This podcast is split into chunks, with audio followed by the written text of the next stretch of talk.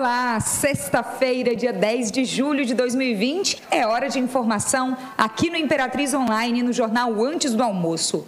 Hoje você vai saber os detalhes sobre a Prefeitura de Imperatriz ter conseguido uma liminar para suspender uma investigação a respeito de gastos com medicamentos aqui na cidade. Também temos informações da área policial de uma operação que tem resultados, operação da Polícia Militar. Vamos falar de saudade, sobre alguns aspectos que estariam em alta nesse momento se não estivéssemos em pandemia. E dentro disso também vamos falar sobre investigação e cuidado para quem pretende procurar o Rio Tocantins no fim de semana.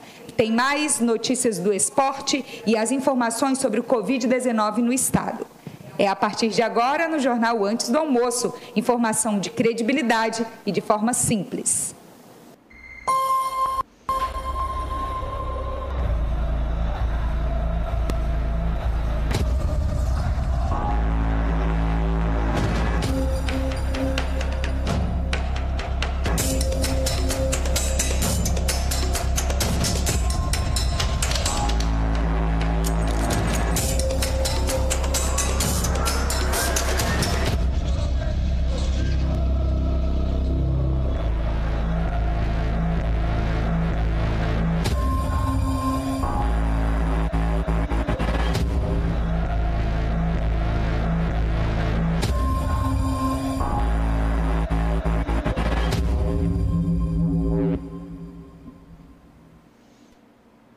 Família Café Viana cresceu e está ainda melhor.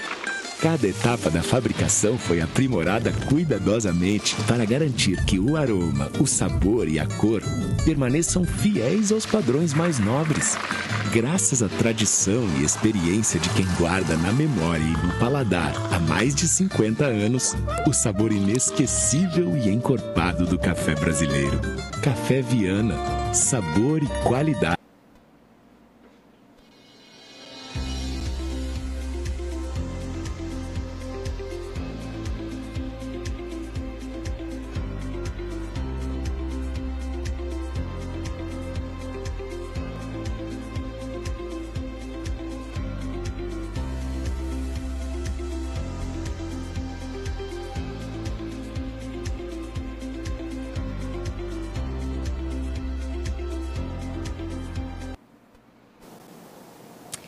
Começamos o jornal antes do almoço, nesta manhã de sexta-feira, Imperatriz, falando sobre política. É que a Prefeitura de Imperatriz conseguiu uma liminar para suspender uma investigação sobre gastos na área da saúde. Eu chamo a nossa repórter Ananda Portilho, que tem os detalhes dessa e de outras informações. Ananda, bom dia para você. Mais uma vez, bem-vinda ao nosso jornal antes do almoço. Conta os detalhes desse caso, por favor. Bom dia, Mônica. Bom dia ao nosso seguidor que nos acompanha. Um bom dia para você, um bom almoço para você. Mas vamos falar dessa decisão liminar aí que a Justiça concedeu à Prefeitura de Imperatriz e ao prefeito Assis Ramos para suspender a, uma CPI da Câmara Municipal de Imperatriz que pretende apurar onde foram aplicados cerca de 42 milhões de reais que foram destinados para o Fundo Municipal de Saúde. Esses repasses foram feitos no ano passado e denúncias do atual presidente da Câmara Municipal, assim como de um deputado federal, é, disseram que o prefeito teria utilizado notas frias para justificar a utilização desse dinheiro.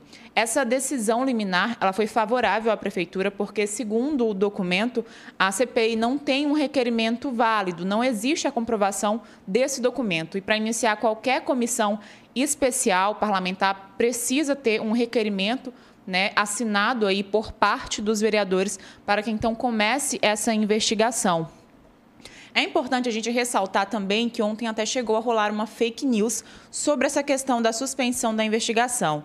Muita gente achou que o que tinha sido suspenso foi a CPI da saúde, que na semana passada o TJ deu autorização para que ela fosse reaberta e que continuasse a investigação. Só que a CPI da saúde, ela corresponde a contratos milionários da Prefeitura de Imperatriz por meio da Secretaria Municipal de Saúde com uma prestadora de serviços e as suspeitas também é, são de irregularidades. Agora, essa CPI que foi de fato suspensa, dispensa é uma CPI que quer investigar a aplicação do dinheiro que foi destinado ao Fundo Municipal de Saúde. Então é importante a gente fazer essa distinção, porque a CPI da Saúde, que apura os contratos entre a Secretaria Municipal de Saúde e uma empresa prestadora de serviço, essa CPI foi autorizada pelo Tribunal de Justiça do Maranhão e ela segue ocorrendo na Câmara Municipal. Mônica.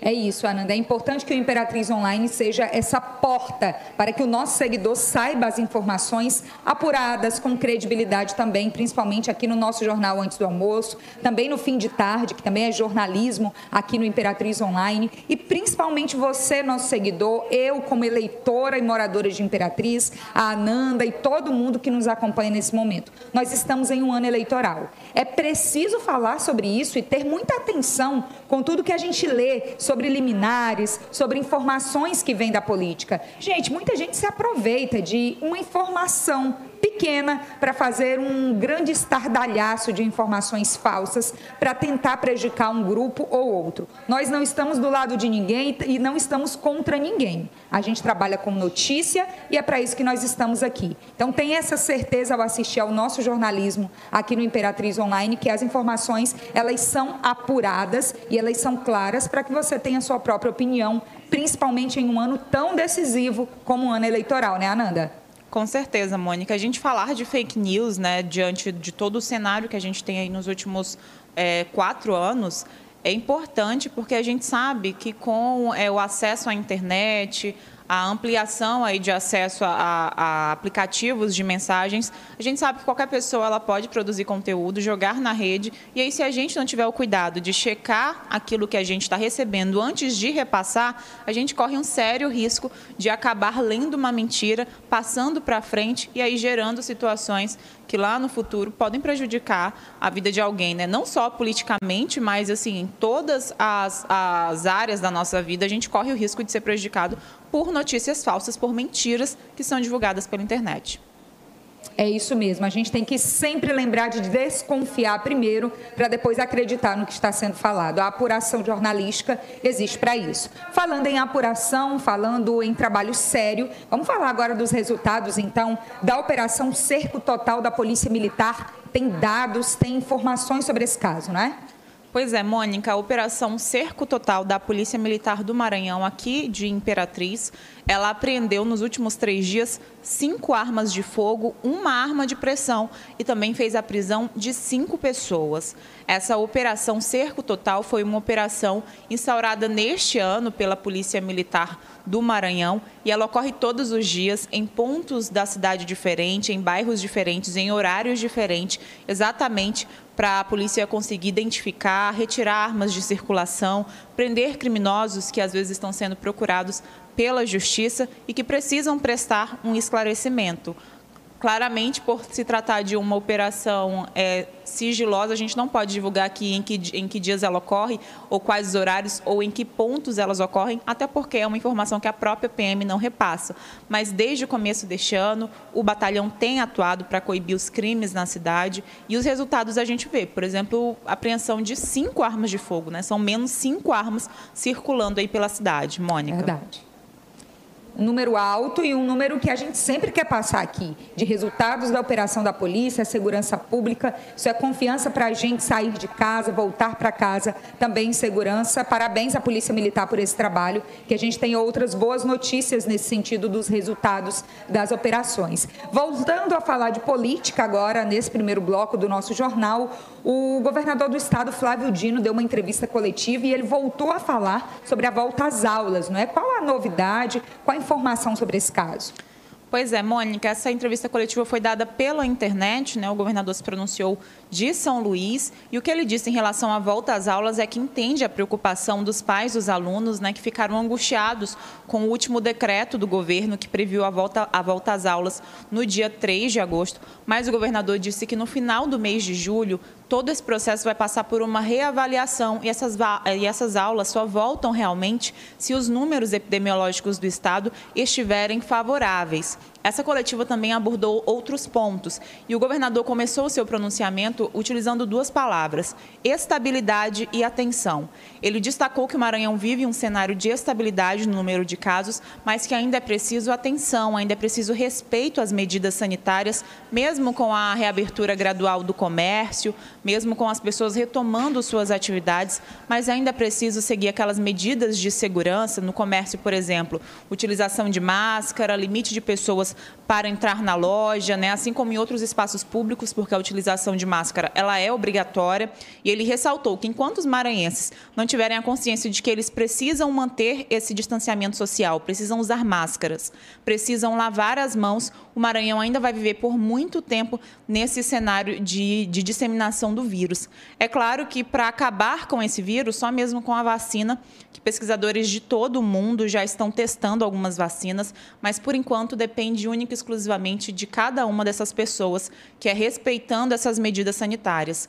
Em relação ao setor econômico, o governador tranquilizou as pessoas que trabalham, né, que são empresárias, que pertencem aí a, esse, a, a, economia e disse que pelo menos em julho ou agosto as medidas elas não se tornarão mais restritivas, elas devem continuar como estão, mas que também não vai afrouxar essas outras medidas de segurança que continuam sendo implantadas, como eu citei aqui, por exemplo, o número de pessoas que circulam dentro das lojas para evitar aglomeração. Mônica.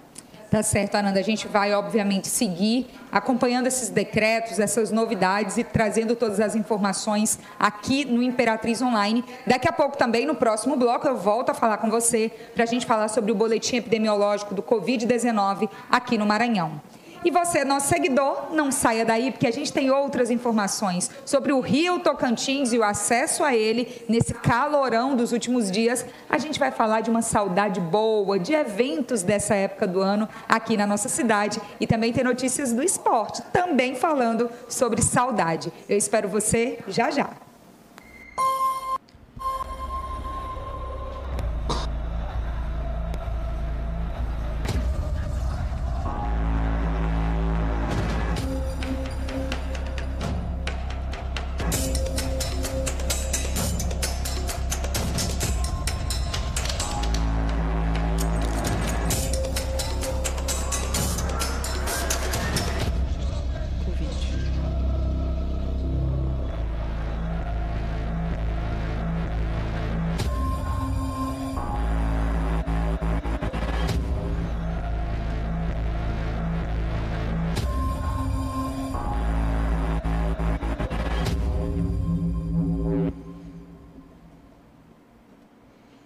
Família Café Viana cresceu e está ainda melhor.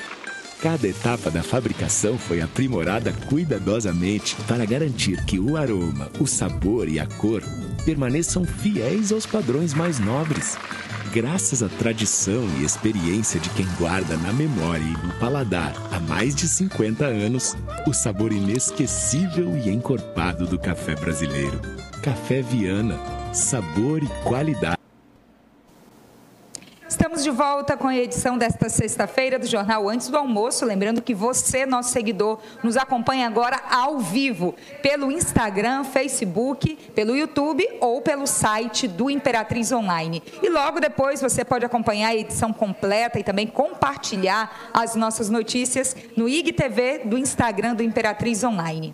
A gente segue então falando de notícias de Imperatriz e de toda a região. Eu volto a chamar a nossa repórter Ananda Portilho Ananda, vamos iniciar esse bloco então falando sobre os números do Covid-19 no estado. Isso mesmo, Mônica. É, como eu disse anteriormente, o governador Flávio Dino fala sobre estabilidade nessa curva de casos no Maranhão e a gente tem alguns dados né, de que confirmam que esse, esse vírus está se alastrando principalmente no interior do estado naqueles municípios menores. Só para a gente ter uma ideia, é, no último boletim divulgado pela Secretaria Estadual de Saúde, que foi divulgado ontem à noite, no Maranhão são 95.323 casos confirmados de Covid-19. Desses mais de 95 mil, 2.384 foram confirmados nas últimas 24 horas, né, até o horário de divulgação desse boletim. E desse total de casos confirmados no intervalo de 24 horas, 2.275 foram casos no interior do estado. Então, isso revela, de fato, uma preocupação maior com algumas regiões no estado do Maranhão. Só que a gente também fala de coisas boas, porque o Maranhão é o quinto estado é, no número de pacientes recuperados, como a gente vê nessa imagem. São imagens que sempre emocionam a gente, porque elas também trazem esperança. E o Maranhão, portanto, aí entre os estados com maior número de recuperados da Covid. É, nas últimas 24 horas, também até o fechamento do boletim da Secretaria de Estado da Saúde, foram confirmadas 33 mortes por coronavírus no Maranhão. Mas dessas 33, apenas três ocorreram de fato no período de 24 horas. Falando sobre dados de Imperatriz, o boletim agora da Prefeitura de Imperatriz ele sai ao meio-dia, ele deixou de sair é, na noite anterior. Então, esses dados aqui são de ontem até o meio-dia. É, foram 59 casos confirmados, né? Nesse caso, a confirmação de novos casos foi feita pela Secretaria de Estado da Saúde e a Secretaria Municipal de Saúde divulgou que já são 3.850 pacientes recuperados da Covid-19 aqui na cidade. É, em números totais é, de casos confirmados, são 4.323, que correspondem a menos de 5% do total de confirmações no estado do Maranhão. A gente ainda tem 218 casos ativos, ou seja, pessoas que ainda estão se recuperando da Covid-19 e a cidade já registrou 253 mortes por causa da doença. Mônica. Números altos, números de recuperados crescendo, pessoas ainda em tratamento. Fica aqui a nossa torcida para que todo mundo consiga se curar dessa doença e esse período de pandemia passe logo.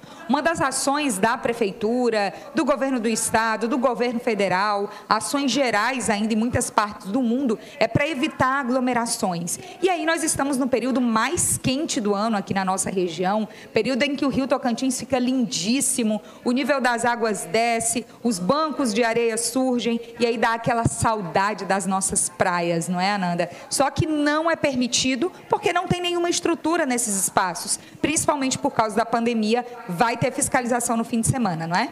Pois é, Mônica, tanto a Guarda Civil quanto, a, desculpa, tanto a Defesa Civil quanto a Guarda Municipal estão atuando principalmente nos fins de semana na fiscalização desses espaços, né, das praias de Imperatriz. A gente sabe que é tradicionalmente um período que as pessoas procuram Rio Tocantins para amenizar o calor, é cultural, é histórico de Imperatriz, mas é importante a gente lembrar que estamos em período de pandemia e que neste período não é permitido promover aglomerações, não é permitido é, estar em espaços públicos. E outra coisa, Mônica, além desse risco por causa do vírus, é importante a gente lembrar que, como não, esse ano não tem período oficial de veraneio, então as praias não receberam nenhum tipo de estrutura, não teve demarcação de área segura para banho pelo Corpo de Bombeiros, não tem salva-vida nas praias, então são uma série de fatores que podem acabar com notícias muito tristes se as pessoas não respeitarem, não tiverem essa consciência. Então, aquelas pessoas que, que é, mesmo com a Covid aí sendo disseminada, estão indo à praia, que elas tenham pelo menos essa preocupação né, na questão de segurança, principalmente de crianças, que a gente sabe que as crianças muitas vezes cegam os pais e crianças próximo a áreas de banho, em rios, por exemplo, a gente sabe que vários casos já foram registrados aqui em Imperatriz. E fica esse alerta, porque a Defesa Civil e a Guarda Municipal vão estar nas praias fiscalizando e pedindo de fato para as pessoas é, deixarem de se aglomerar, né? Onde houver aglomeração, vão pedir para dispersar, retornar para casa. Então, acho que é melhor evitar essa fadiga diga. É verdade, Ananda. A gente está vendo uma imagem agora aí na tela, do ladinho da gente, uma imagem linda do ano passado, da nossa amada Praia do Cacau, que infelizmente não vai ter essa estrutura durante todo esse ano. Agora é importante a gente dizer que não é proibido ir ao Rio Tocantins. Muita gente que tem embarcação vai com segurança, sem aglomeração de outras pessoas. Isso não é proibido. A proibição, principalmente, é por causa das aglomerações que devem ser evitadas e por causa da falta de estrutura nas praias, que a prefeitura não montou por causa do período de pandemia. Esse é o alerta de segurança, principalmente. Agora eu vou pedir para que o David Carvalho, nosso diretor técnico, troque de imagem. E já que a gente está falando de saudade da Praia do Cacau, a gente vai falar de uma outra saudade, não é? Você, nosso seguidor, que é de Imperatriz, provavelmente deve estar tá pensando que está faltando alguma coisa nesse mês de julho, não é, gente? Não são só as praias. Hoje é dia 10 de julho. Provavelmente estaríamos iniciando o último fim de semana da nossa amada Expo Imp, mas não está tendo Expo Imp esse ano, gente. Imagem aí do ano passado, de um show lotado na Expo Imp. Hoje era dia de ir para a Expo Imp e amanhã para a praia, não é, Ananda? Pois é, Mônica. O David está me soprando aqui que esse show aí foi Zé Neto Cristiano ano passado, David em 2018. Show. Mas ano passado lotou tudo também, normal, Todos os anos comum da Expo lota, né? Também é tradição, também é cultural, a Expo Imp, o parque de diversões, os shows.